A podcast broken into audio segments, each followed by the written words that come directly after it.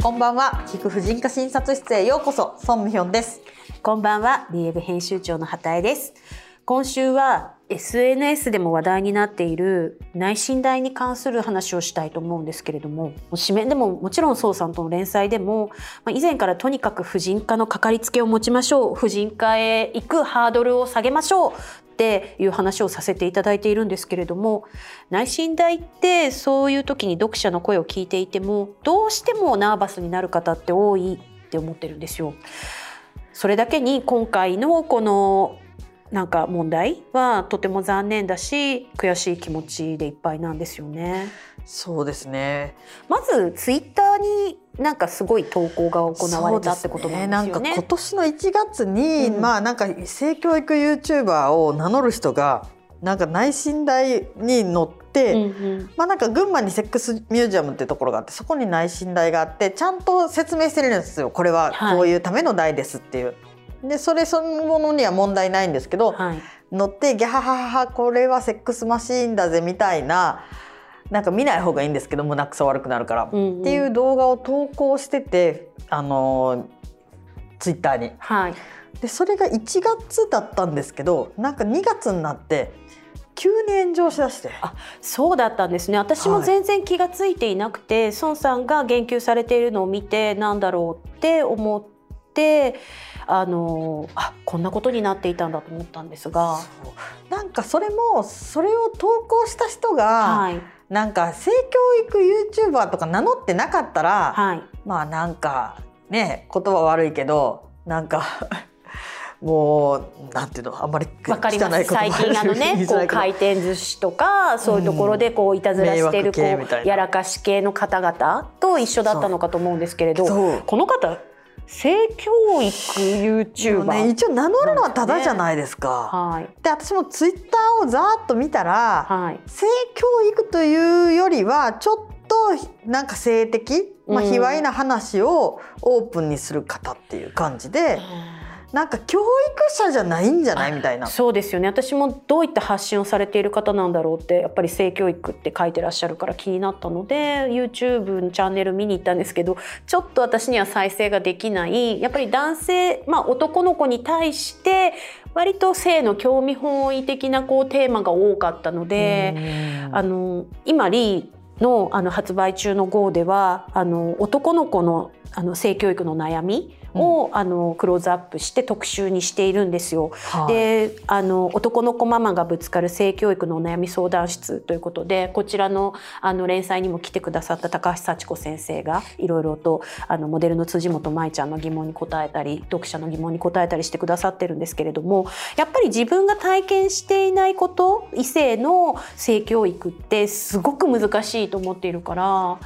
そうですね。なんかこんなことになってしまうのは本当に厳しいなと思って。いやまあねその冒頭に畑井さんおっしゃったやっぱ婦人科のかかりつけを持ちましょうっていうのは簡単だけど、はい、やっぱりなんか婦人科に行ったら内心があるんでしょって思うだけで、うん、ちょっとよっぽどいいとこ選ばないと、はい、なんか変なとこに当たったら嫌だなっていう気持ちになると思うんですよね。でもあの孫さんが内診代についていろいろツイートされていたのを読んだんですけれども、はい、その内診代ってどういう形でこう診察されればいいっていうのはその方によってとかいろんな要素が混在するってお話されていたじゃないですか。そうですね。なんか海外から来られたお医者さんがなんか海外ではベッドで診察してこんな内診台なんかじゃないからなんかベッドで診察した方がなんかみんな抵抗なくいけるんじゃないのみたいなことを言って、うん、まあそれのせいで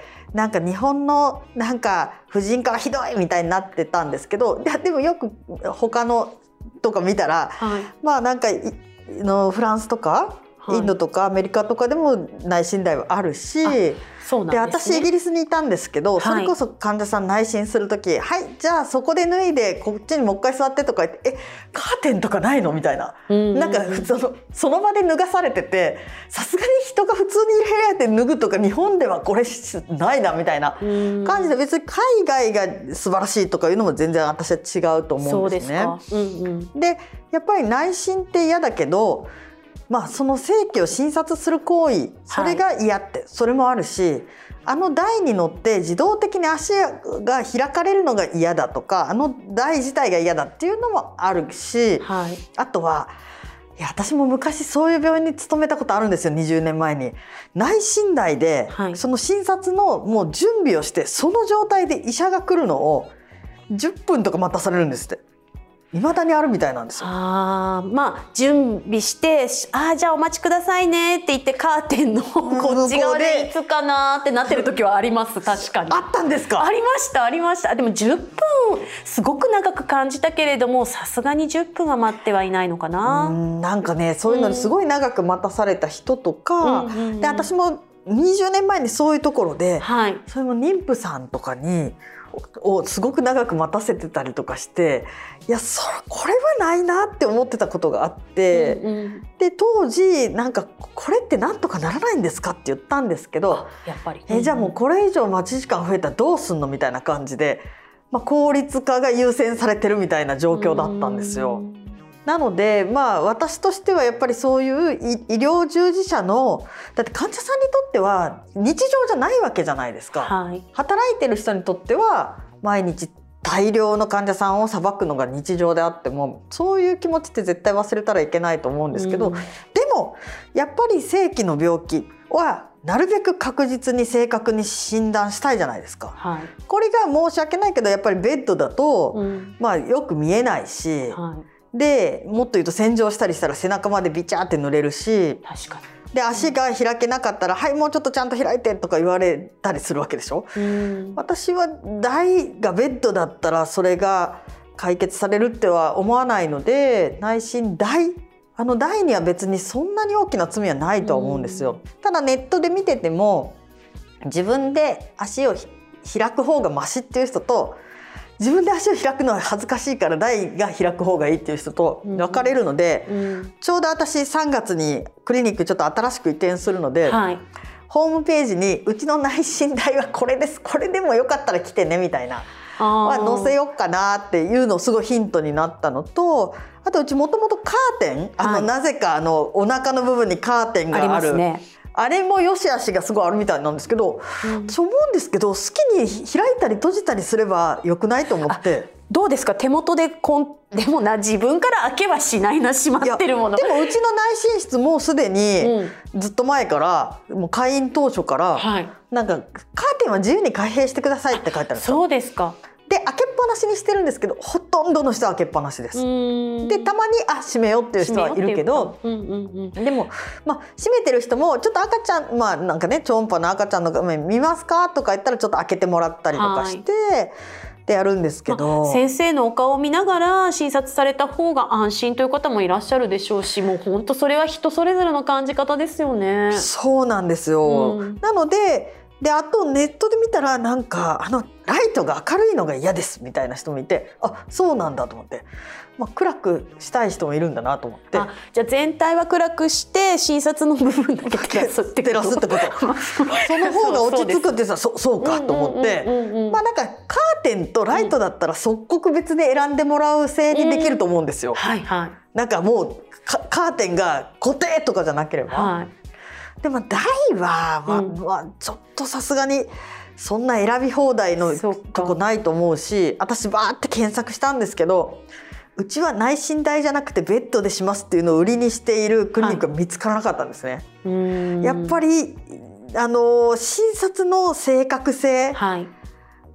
まあ、きちんと子宮膣部っていうのを見てとか、うんうん。そういうのになってくるとやっぱりベッドだと角度が限られるから、うん。下が空いてる？あの台じゃないとはい。ちょっと無理かなと思うんですけどね。それってまあじゃあちょっとあの内診台が苦手だからっていうのことには多分いろんな要素があって過去にすごいちょっと嫌な思いをしたとか、そういうこともあるんでしょうけれど、うん。実際孫さんが考えるそのいやそんなこと言わないであのな婦人科に来てねっていう時に今おっしゃってたようなこと以外に何かできることとかね。例えば内診実はそんな必ずマストじゃないってこともあるわけですよね。そうですね。まず思春期の方とか、うん。はい。性交渉の経験のない方には基本しないです。うん。それがやっぱりするところもあるらしいのと。そうか。あとなんか直腸から見たりすることもあるんですね。その超音波を。はい。私もお腹の上から基本まず見てはい。全く見えなくて本当にやっぱりでも病気が心配っていう時にお願いすることもあるけど基本はやっぱり下着を脱いでもらうことっていうのは基本性交渉の経験のない方はないです。であと、すまあ、性交渉の経験のある方の場合やっぱり子宮がん検診が必要になるので、その場合はやっぱり内診台に乗る必要性があるんですけれども、今日もちろんちょっと内診台はっていう方とかはまあちょっと次回までにちょっとまた考えてきてくださいねみたいな時もあるしあとはそのこう診察の痛みを緩和するようなその潤滑ジェルとかを使う場合もあるし、うん。あの表面麻酔を使うこともあります。でも一番大事なのはやっぱりリラックスできるようななんかトークっていうかはあトーク？なんかトーク。ちょっと今から台が回りますね。うん。でこれで今からあの9がかかるんでちょっとだけ息吸っててくださいとかなんかタイミングも分からず、うん。なんか診察したり触られたりすると、あれだと思うので何をされてるのかはい。なんかどれくらいで処置が終わるのかっていうのが分かるようにお伝えしながら診察をすると、まあそこまでそうですよね。すごい怖くはない。まあ私たちのぐらいの年齢だとちょっとそれ例えば20年前30年前の嫌な気持ちとかを引きずってらっしゃる方もいるかと思うんですけど最近本当にそういうご努力を皆さんが先生方がされていて なんかとてもなんだろう内診台が怖いまあそれがね年もあるけど、まだまだいるらしいんですよ。え本当ですか？いや私の周りそんな医者がなんかはいもう撲滅されたかと思ってたら、はい。やっぱりいるんですっていまだに。そうなんだ。か3人内診台がはい。3台の内診台に患者さんがこうなんかたまるまで待って3人内診してみたいな そういうスロット方式のところとかあるらしくて。なんと？口コミにめちゃくちゃ書かれてるらしいんですけどそれでもやってるみたいな。なんかまだまだ、はい。そうか自分の周りだけがなんかスタンダードと思ったらあかんなと思って。そうだったんだ。じゃあ、うん。まあ口コミも頼りにして信頼できる先生を見つけるしかないんですかね。そうですね。実際に、はい。あのかかった人の口コミを聞いて、うんうんうん。ここなら大丈夫そうって思えるところに、うんまあ、まずは行っていただくのがいいかなっていうのととにはい。かく間違ったイメージがこうルフされないようにっていうのは、まあ今回なんでそのこの話始めたんだけど思いましたけれどあの少しでもね抵抗なく必要なあのし検査なり何なりね受けてもらえるようにしていきたいですね。まあ、そういういけてない医者はなるべく早く撲撲滅できるようにね。あとはちょっと気になることがあれば臆せず言ってみる。